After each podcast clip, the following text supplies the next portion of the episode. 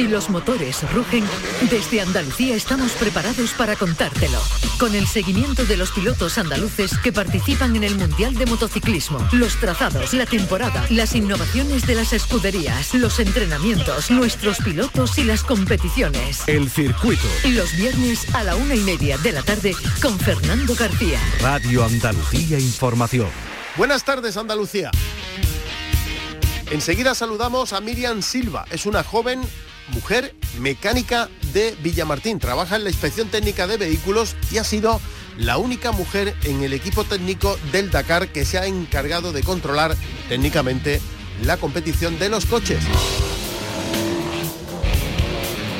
Me ha acompañado también otra mujer austriaca, en este caso, pero ella se encargaba del control mecánico de la modalidad de motos. Hablaremos también de la Fórmula 1 que está a punto de dar a conocer los coches con los que los pilotos van a competir en esta nueva temporada. De hecho, la semana que viene conoceremos, por ejemplo, cómo será el nuevo Red Bull, el coche con el que Mark Verstappen va a intentar revalidar el título de campeón del mundo de Fórmula 1. Y hablando de Fórmula 1, vamos a conocer también detalles de la visita de Fernando Alonso a Jerez. Va a rodar en el circuito andaluz en los próximos días, no con el coche de esta temporada, será con el coche de la anterior, pero para que vaya ya familiarizándose con el Aston Martin. Y hablaremos también dentro de la Fórmula 1 de algunas eh, aguas movedizas que se están eh, produciendo en las últimas horas, en los últimos días, un enfrentamiento entre la Federación Internacional de Automovilismo y los propietarios de la Fórmula 1. El motor de Andalucía. Apúntense en el calendario que tenemos este fin de semana. Gala de campeones de la Federación Andaluza de Automovilismo. Se va a celebrar el sábado a partir de las 6 de la tarde en el Teatro Municipal de Macael, en Almería. Tenemos también este fin de semana Campeonato de España de Cross Country en el circuito de Jerez Ángel Nieto, el domingo desde las 8 de la mañana.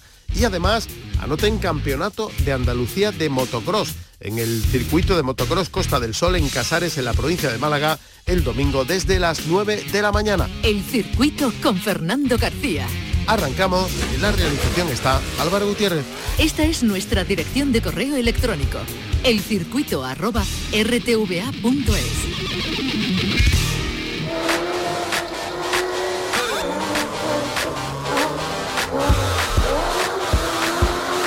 Hablamos el año pasado con nuestra siguiente protagonista porque fue la única mujer andaluza que estuvo en el Dakar. La historia se repite. Estamos hablando de Miriam Silva, una joven de Villamartín, trabaja en la inspección técnica de vehículos, es mecánica y ha estado de nuevo por segunda ocasión en el equipo técnico del Dakar. Miriam, muy buenas tardes. Buenas tardes, Fernando. Todavía te queda arena, dices, ¿no? Todavía, todavía quedan los calcetines arena. ¿Qué tal ha sido la experiencia, la segunda vez que, vas al Dakar? ¿Cómo te ha ido? Pues este año ha sido súper duro. ¿Sí? Lo he pasado francamente mal bastantes días porque eh, las condiciones climatológicas no nos han acompañado. Eh, creo que la, la previsión de lluvia anual en el país era de nueve días y nos ha llovido 15. Imagínate. Eh, lo, hemos llevado el agua de allí. Lo más complicado, ¿no? Complicado, muy complicado, porque ya no me quedaba ni deporte eh, seco, tenía que andar por medio del barrio del barro con las chanclas, las tiendas de campaña encima de charco, imagínate a cero grados o incluso menos, pero bueno. Eh, ¿Tu trabajo en, principio en qué consistía? Eh, yo tengo que comprobar diariamente que los coches en, definitiva no hacen trampas, que van con, con los elementos que, que tienen que en cada categoría, el turbo que en cada categoría tiene un diámetro máximo, el motor en, cada categoría tiene una cilindrada, la suspensión igual, tiene un recorrido en cada categoría. Que ya sabemos que modificando un poquito esos parámetros el coche puede correr más. Entonces, la verdad que es bastante exhaustivo el control. O sea, que, que, tienes que estar muy pendiente porque por cualquier rendija se te cuela algo, ¿no? Por cualquiera. de, aquí la experiencia que tú tienes en la inspección técnica de vehículos te sirve, ¿no?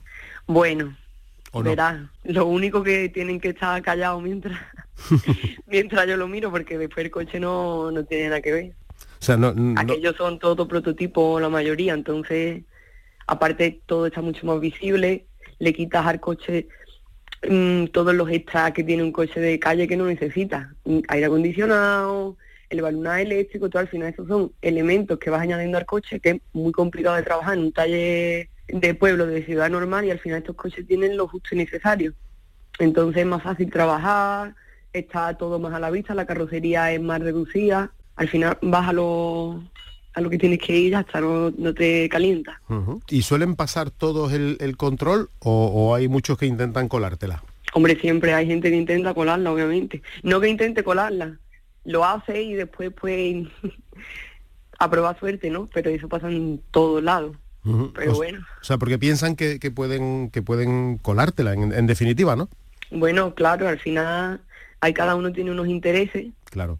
Entonces, todos los días no, no hay personal físico para que diariamente se controlen todo. todo y cada uno de los coches. Entonces al final tienes que ir haciéndolo aleatoriamente. Un día se puede librar uno, pero a lo mejor el tercero mm, ya, te toca. entonces, claro, si te has librado un día, dice, pues puedo hacerlo al otro, ¿entiendes? Y cuando detectas algo que no está en condiciones o al menos que no está eh, rozando la legalidad de lo que dicta la reglamentación, ¿qué haces? ¿Qué pasa en ese momento? Bueno, yo lo único que hago es comprobar e informar, porque yo soy comisario técnico. Los comisarios técnicos lo único que no que nos encargamos es de la parte técnica. Ya después la parte de penalizaciones o de eh, hablar con los pilotos, eso ya es la parte deportiva. Yo informo y ya ellos son los que se encargan de, elegir una... Una penalización, la verdad que no tengo ni idea. Ni idea. O sea, pero, pero tú a quién informas? ¿Es inmediato en el acto o lo apuntas inmediato, inmediato, a la FIA, inmediato a la FIA, ¿no? Aquí he detectado algo que no se corresponde con lo que debe ser, ¿no? Claro. Vale. Y, y sigues, ¿no? Sigue el siguiente, ¿no?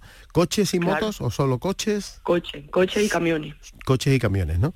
Bueno, eh, ¿te topas con muchas mujeres? No, no te puedes topar con muchas mujeres porque todavía no hemos llegado al nivel de que estemos al 50%, pero mm, en lo mío es verdad que somos dos solamente, una de motos y yo de coche. Pilotos mm, hay algunas, copilotos hay muchas, en los equipos cada vez llevando la organización y todo, cada vez hay más. Al final entre nosotras no tenemos nuestro grupito y cada una tiene una función y una misión, pero al final cuando los mientras que los coches están corriendo, que es cuando estamos más tranquilos, no echamos nuestros cafelitos todos los días.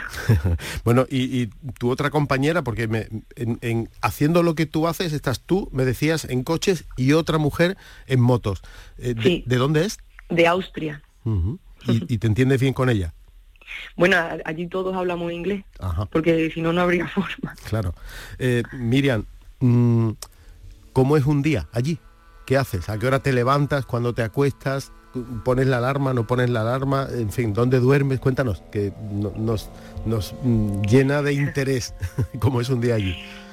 Pues mira, eh, un día, por ejemplo, en el que me, nos toca guardia, porque los únicos que hacen guardia son los comisarios técnicos, en este caso nosotros, porque ya te, como te comentaba antes, mm, por ejemplo, un turbo de un T4, ¿vale? Que esos turbos, para que haya una igualdad entre todos, llevan un diámetro máximo de, turbo, por lo tanto llevan un restrictor, que es un, una pieza que limita la entrada de aire. En un T4, por, por ejemplo, están 27 milímetros. Entonces, ellos llegan, ellos, bueno, tú ya has visto las dunas, las condiciones, que mm, hay muchas veces que tienen que cambiarlo. Llevan muchísimo, muchísimas piezas de repuesto, entre ellas los turbos. Entonces, mm, como ya te dije hace tiempo, le ponemos un, precinto, que eso es lo que ellos no pueden tocar, lo que nosotros comprobamos que sea más grande o más estrecho. Entonces, eh, que ellos quieren cambiarlo, tenemos que ir, cortarlo, comprobar que el que están quitando cumple con, la, los 27 milímetros y comprobar que el que van a poner cumple también. Entonces, una vez que lo montan, volvemos a sellarlo. Imagínate la cantidad de coches que hay. Claro. Los que se quedan tirados en la arena, que llegan a la santa. Siempre tiene que haber uno de guardia. Entonces, por ejemplo, el día que me toca a mí, estoy toda la noche, yo estoy en la oficina, eh, viene, no te compensa dormir porque al final te están despertando todo el tiempo. Entonces, bueno, pases como un poquito de penitencia. Vienen a la oficina, te llaman, ven, ven, ven, vamos a todos. Y por la- entonces normalmente los coches salen a las 5 de la mañana para desde el campamento hasta, hasta la salida de la especial.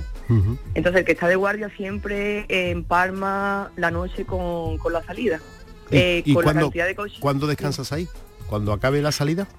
Cuando acaba la, depende, es que claro, cuando acaba la salida, que son tres horas desde que sale el primer coche hasta el último camión, eh, si te tienes que ir a otra etapa, tienes que coger los bártulos sin haber dormido, irte a- al aeropuerto, que siempre normalmente está cerca de los campamentos, y llegar a la otra, a la otra etapa en avión. ¿Cuál es el problema, Fernando? Que nosotros dormimos dentro de trailers. Entonces, yo llego en 40 minutos, media hora, una hora en el avión porque son trayectos al final cortos. Pero mi trailer a lo mejor necesita 10 horas. Entonces, cuando Claro. llego no está. Claro. Entonces, al final es muy duro porque lleva mm, sin dormir más de 24 horas y encima este año se le ha sumado un tiempo malísimo, todo el día lloviendo, sin cobertura. Claro. Eh, ¿Y un día normal que no tienes guardia? ¿A qué hora te, te pones el reloj?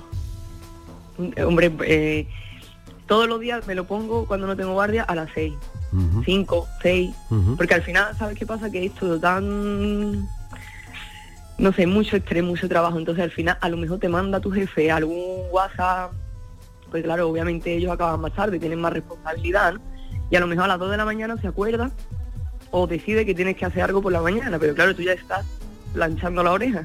Entonces hay veces que tengo que poner despertador para ver si me han mandado algo, que tengo el WhatsApp vacío, pues sigo durmiendo. pero muchas veces tengo y digo, menos mal que me he puesto el despertador a las 4 porque a lo mejor me había mandado algo a las 5 Y no te había dado tiempo, claro. Y no me había dado tiempo, claro. Bueno, ¿y de, com-. ¿y de comida? Yo no quiero criticar, pero la comida. y yo he comido muy poco porque es que no. No, no sé. Me Es que están- había pasta todos los días como alternativa, entonces me he tirado 20 días comiendo pasta. la verdad que yo soy delicadita, ¿eh? Pero O sea, que, que cuando llega a tu casa le ha dicho a tu madre un puchero, ¿no? No llevo comiendo puchero una semana, Fernando. Claro, desde que, desde que has vuelto, ¿no? Todavía tengo la barriga revuelta. ¿Quiere una pasta? No, no, no, por favor, ¿no? No, yo no quiero más pasta, vamos, el que me lleven de viaje a Roma. Miriam, eh, ¿por qué vas? ¿Por qué voy? Hombre, porque aquello yo creo que es digno de, de vivirse. Mm, creo que mm, algo que siempre se va a quedar ahí para toda la vida, creo que también es algo que me ha abierto muchas puertas en lo laboral y en lo personal también que he conocido a mucha gente. Y sobre todo para, el- no sé, creo que me ha... Tengo más aguante después de estos dos años. Yo pensaba que era más débil, más... Pero que va, si he aguantado aquello, aguanto ya lo que me hice más. el límite más alto, ¿no? La ver- no, de verdad que sí, ¿eh? que no es broma. Hay que, hay que ser cosmopolita, ¿no? O sea, mm, comparar con quién, ¿no? Pues mientras más experiencia, mucho mejor, ¿no? Porque eso te habrá servido eh, eh, en general para tu profesión, pero también para la vida eh, normal, ¿no? Sí, hombre, y valora muchísimo lo que tiene. Claro. Imagínate, mm, es que es mucho tiempo, verás, mm, son veintitantos días. Que si tú lo ves desde aquí, dices, bueno, pues veintitantos días, pero cuando estás allí, Mm. Y, imagínate, eh, el cerdo está prohibido, la cerveza también, imagínate eh, el fin de año allí, bebiendo Coca-Cola, menos mal que llevábamos las uvas, mm, no y, todo el mundo estaba, aparte era, era como demasiado exagerado, ¿no? Pero era todo el mundo, ay Dios mío, voy a llegar, me voy a comprar una pata de jamón, mundo decía lo mismo. Y, y tan duro y todo, y al final, para una persona que lo vive de allí es como si llevaras allí tres meses Claro. las amistades que hace son eternas y bueno, bueno. Y mientras tanto tu familia aquí en Villamartín, ¿no? claro, mi familia aquí. Con las uvas y con el fin de año, con unas fiestas tan emotivas como son las navidades, echándote de menos. bueno, No, tampoco. tampoco, ¿no? nada, Menos mal que se ha ido, ¿no? bueno, ¿y cómo, pero bueno, cómo es la comunicación con ellos? Eh, porque hay, hay zonas donde eh, hay problemas de comunicación, el WhatsApp no este funciona, no hay cobertura. el año pasado no, ¿eh? el año pasado tu- tuve cobertura siempre, pero este año, eh, si lo habéis seguido un po si lo habéis seguido un poquito habréis visto que hemos entrado en el barrio vacío. Que es una zona que hasta ahora no se había entrado.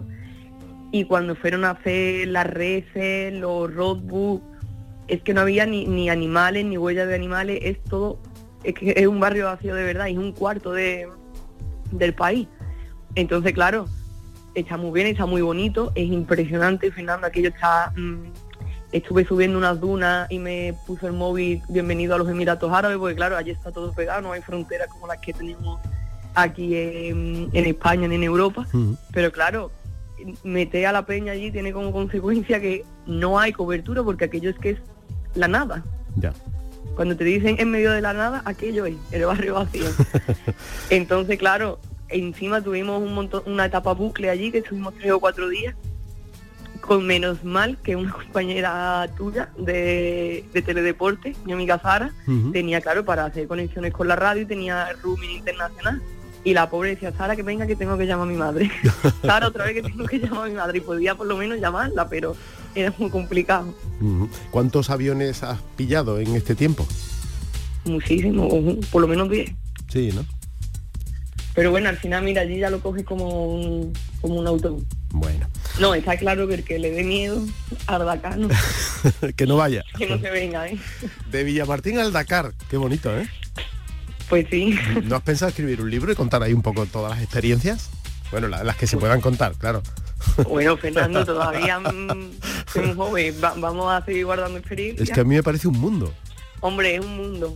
Y sabes que hablo muchas veces con mi madre, pues le digo, mamá, me da mucho coraje porque hasta hace tres años lo veía como un imposible y siempre por la tele y en Facebook, en los grupos, que sabes que al final mm, hay, hay veces que aquí en la tele y en los grupos eh, se da información que me cuenta mi madre y yo estoy allí no me entero. Claro. Porque claro, estás allí metido, le digo, y me da coraje porque ahora que llevo ya dos años haciéndolo y viviéndolo, lo veo como algo normal y en realidad no es algo normal. No, no, no, para nada, no es normal. De hecho, fíjate, eres la única mujer nuestra de Andalucía que está allí. O sea, ya para empezar eso, ¿no? A partir de ahí todo lo que estás viviendo, ¿no? ¿Quién te iba a decir a ti, supongo, cuando empezaste a estudiar para, para ser mecánico, o mecánica en este caso, que, que un día ibas a estar en el equipo técnico de- del Dakar? Eso no, eso no se te puede olvidar nunca. Ya, no, ni se me olvida, ni se me olvida. Claro.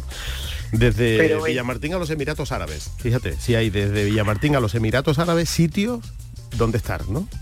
Pues no, está allí. allí donde da, donde da la me vuelta, haber quedado por... donde da la vuelta al viento. bueno, Miriam, ¿y ahora qué? ¿Ya has vuelto a tu actividad habitual o te, te pillas unos días de descanso o qué haces? Bueno, llevo sin trabajar desde septiembre, Bueno. porque me estoy preparando las oposiciones.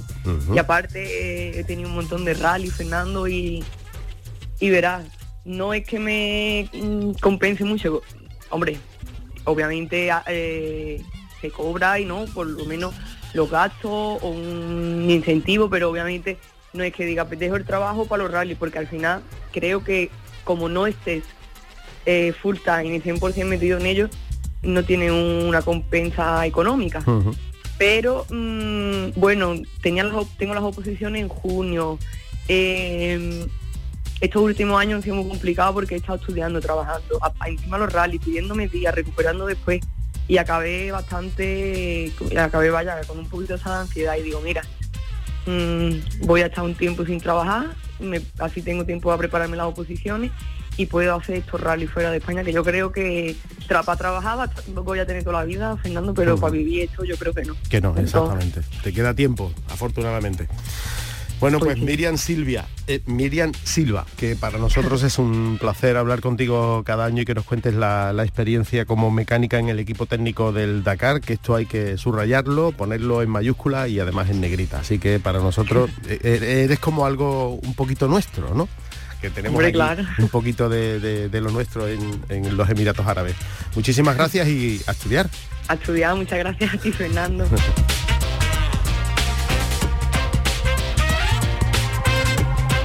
El circuito con Fernando García en RAI.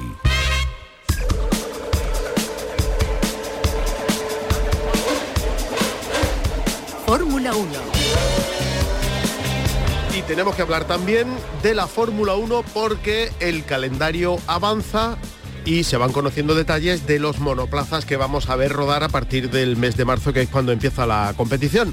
Pablo Cosano, buenas tardes. Hola, ¿qué tal? Hay más cosas que hablar de la Fórmula 1 porque hay más. ahí un- Y de más calado. arenas movedizas. Totalmente. Pero eh, por interés de los aficionados, lo que más eh, directamente nos afecta eh, tiene que ver con las ganas que tenemos ya de ver cómo van a ser los diseños de, los de los coches. Ya está el calendario cerrado al completo. El completo, sí, ya la semana pasada dábamos un avance, pero ya tenemos toda la fecha de presentaciones de los distintos monoplazas. La primera escudería en presentar el bólido va a ser Haas y será el martes 31 de enero. Se podrá ver a través de las redes sociales. No han confirmado todavía la hora. El, martes que viene. El martes que viene ya. está aquí ya. Exactamente. El martes 31 de enero tenemos ya el primer coche eh, visible, que va a ser, como decimos, el Haas. Le va a seguir Red Bull, que será el viernes 3 de febrero. Tenemos el principio de semana y final de semana. Ahí ya hay un punto de inflexión. Ahí está. Dos la primera semana. Eh, seguramente la presentación de Red Bull Em, modificará lo que hagan los demás, porque estará todo el mundo muy pendiente. Claro, porque estamos hablando del coche campeón del mundo. Exactamente. Luego, la siguiente, el lunes 6 de febrero, lo presentará Williams y a partir de ahí ya prácticamente es uno detrás de otro. Alfa Romeo, martes 7 de febrero, Alfa Tauri el sábado 11 de febrero, Aston Martin el lunes 13 de febrero. El lunes 13 es cuando veremos a Fernando Alonso ya con su nuevo monoplaza. Efectivamente, será el lunes 13 de febrero, aunque eso sí, veremos a Alonso antes, aunque eso sí, montado en un coche anterior, en el Aston Martin del año pasado, eh, rodando en el circuito de Jerez 7 y 8 de febrero, ahora que eso lo contamos ahora. McLaren también presenta el monoplaza el mismo lunes 13 de febrero. El día siguiente, el Día de los Enamorados, una fecha que han elegido además aposta será el del coche rojo, el Ferrari, martes 14 de febrero. El día siguiente, el miércoles 15, eh, se lo, presentará Mercedes y el último va a ser el Alpine el jueves 16 de febrero. Este es el calendario completo de presentaciones. O sea que primero veremos el Red Bull, después veremos el Ferrari, a continuación veremos al Mercedes y el día 13 es cuando veremos el, Aston, Martin de Fernando Alonso. Pero eh, lo hemos comentado así de pasada, Fernando Alonso ya lo dijimos en programas anteriores, va a rodar en Andalucía, va a rodar en el circuito de Jerez, pero no será con este nuevo monoplaza, sino con el del año pasado. Será la primera vez que Alonso tenga la posibilidad de venir al circuito de Jerez con su nueva escudería. su nueva escudería será con un coche antiguo, como marca la normativa, porque viene a rodar para unos test privados de Pirelli. Ni siquiera son de Aston Martin, sino que Pirelli ha seleccionado a, Aston Martin para hacer este, este rodaje y estas pruebas de, neumáticos en el circuito de Jerez. Estamos pendientes de saber todavía, desconocemos si podemos, podamos entrar o no en el circuito a grabar seguro que no para la televisión, porque para Canal Sur Televisión, por son los derechos, los derechos, pero siempre. intentaremos estar por ahí para, dar información sobre em, eh, las pruebas de Alonso ¿eh? Hace tiempo ya que no vemos a Alonso en el circuito. No ¿eh? recuerdo cuándo fue la última Pero hace mucho tiempo. bastante, bastante tiempo, una pena. Bueno, eh, tenemos que decíamos al principio que, que, hay arenas movedizas, que hay un enfrentamiento ahí descaradísimo entre la FIA, la Federación Internacional de Automovilismo, y la Fórmula 1. ¿Qué pasa, Pablo? Liberty Media es la propietaria de em, la Fórmula 1, de la competición, y parece ser que había empezado una negociación para una posible venta del negocio se desconocía hasta que Ben Sulayan, el presidente de la FIA, ha puesto un tuit en el que dice que pone en duda que la Fórmula 1 valga 20 mil millones de dólares. Ha desvelado que ha habido un intento de venta y además ha desvelado que ha sido a un grupo de Arabia Saudí y además Ben Sulayem dice que por el bien del deporte del motor espera que la Fórmula 1 no se venda como una simple mercancía, sino que la Fórmula 1 trasciende más allá del negocio. Eso ha hecho que los eh, propietarios de Liberty Media, eh, propietarios de la Fórmula 1, pues hayan mandado ya una carta, una mm, advertencia legal incluso a Ben Sulayem diciendo que no se meta donde no le llaman, que él es el presidente de la FIA y no el propietario de la Fórmula 1. Pero bueno, hay ah, dos cosas. Primero, ha desvelado una operación de, compraventa de los derechos de la Fórmula 1, de, la propia competición, y luego incluso mm, tira a la baja mm, parece ser las pretensiones de venta de Liberty Media, de 20 mil millones de, dólares en los que valoraba... Es, una auténtica barbaridad. y luego además, mm, Ben Surayem también había removido los cimientos de la Fórmula 1 porque apoyaba directamente la entrada de una nueva escudería en Andretti Sport en la Fórmula 1 con 11 equipos ya, con 11 escuderías en vez de las 10 que tenemos actualmente. La mayoría de equipos se opone a la entrada de esta escudería y además mm, hace muy poco hemos conocido que puede ser que en las próximas horas incluso Ben Surayen anuncie que va a entrar en la Fórmula 1 una nueva escudería, un nuevo motorista, además, que podría ser General, Motors. Así que la cosa con el presidente de la FIA no está ahora mismo como para irse con el de copas. Se pone emocionante la Fórmula 1 como siempre, como todos los años, cuando no es con una cosa es con otra. Eh, lo cierto es que la semana que viene ya vamos a ver cómo serán los monoplazas de esta temporada 2023, una temporada que no viene a priori con tantas novedades como la temporada pasada, que fue la temporada de la gran revolución.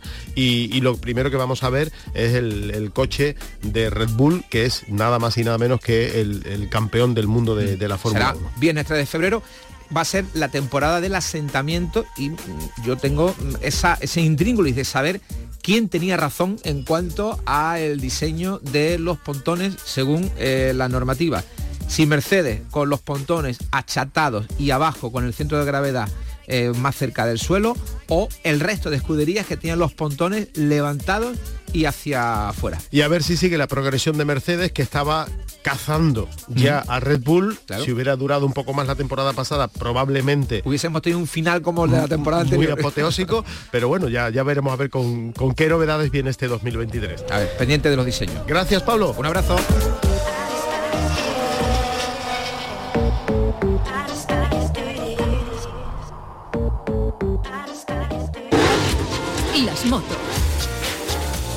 Se han conocido detalles del calendario de pruebas que se van a desarrollar en este año 2023 en el circuito de Jerez. Este mes de enero tenemos unos entrenamientos privados de Honda y también unos entrenamientos del Campeonato del Mundo de Superbikes. Y este fin de semana ya le hemos contado que se va a disputar el Campeonato de España de Cross Country. Para febrero eh, tenemos las eh, pruebas de la GT Winter Series del 9 al 12 y en marzo se van a disputar del 6 al 8 los test oficiales del Campeonato del Mundo de Motos Eléctricas, además de los test oficiales del Campeonato de España de Superbikes. En abril, Campeonato de España de Superbikes y el Gran Premio de España de Motociclismo que se va a disputar del 28 al 30 de abril. En mayo, tendremos, después de acabar este Gran Premio de España, los test oficiales de MotoGP, de Moto 2 y de Moto 3. También habrá pruebas del Campeonato de Andalucía de Motociclismo. En junio el Fin Junior GP, el 3 y el 4. Ya volvemos para el mes de septiembre con el Racing Weekend, que serán los días 23 y 24. En octubre se van a disputar pruebas del andaluz de motociclismo, el Jerez Historic Festival y el Campeonato de España de Superbikes. En noviembre el Campeonato de España de Resistencia y en diciembre de nuevo el Campeonato de Andalucía de Automovilismo, el Trofeo Aniversario con jornada de puertas abiertas. Destacamos de todo esto la celebración del Campeonato del Mundo de Motociclismo, el Gran Premio de España que se va a disputar del 28 al 30 de abril. El circuito con Fernando García en RAI.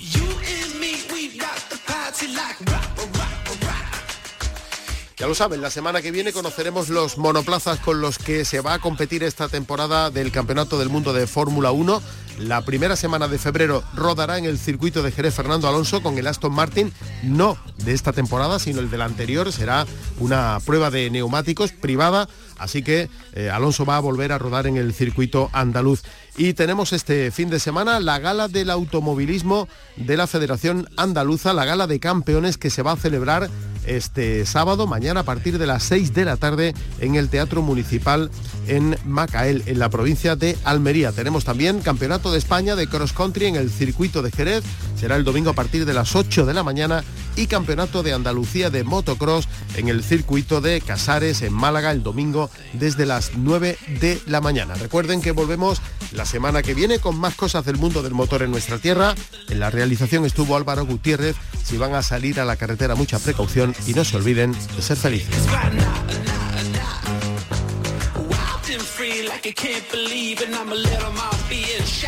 Sticks and stones, they break my bones, but I'ma do this my way. Lightning strikes and firefights, you know just where to find me. Step onto the scene, just doing my thing like.